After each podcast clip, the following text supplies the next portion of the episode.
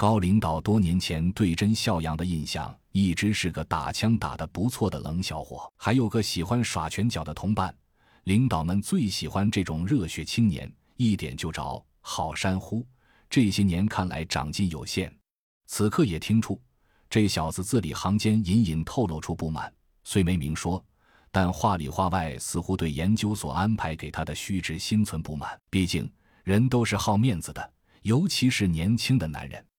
以自己多年的阅人经验，应该不像作伪，自己何不趁热打铁？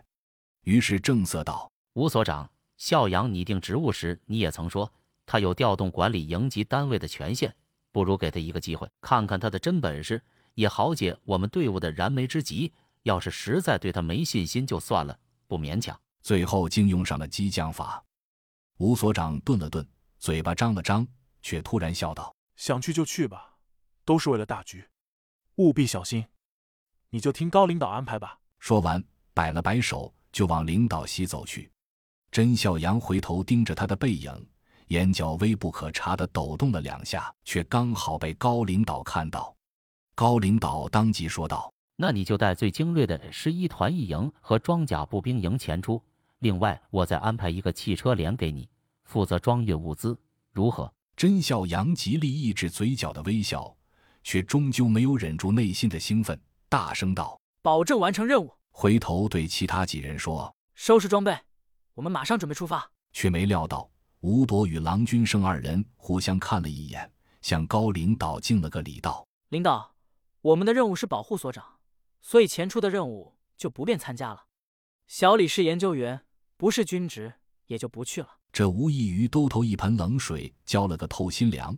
甄笑阳眼里喷出怒火。低声咬牙怒道：“你！”洛奇赶紧在背后拉了他一把，动作很小，但眼明的人都看懂了。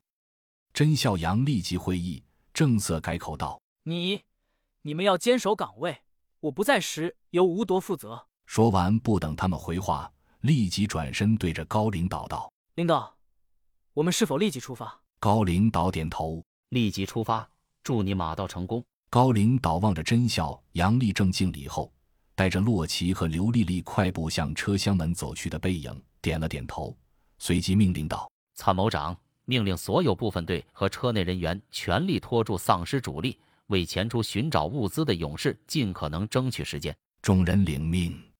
他随即往领导席走去，在众人都看不到的角度，高领导和吴所长的嘴角各自扯出了一个不可捉摸的弧线。车厢外的空地上，甄孝阳、洛奇、刘丽丽三人正站在火力圈以内，在枪炮的轰鸣声中等着前出分队集结。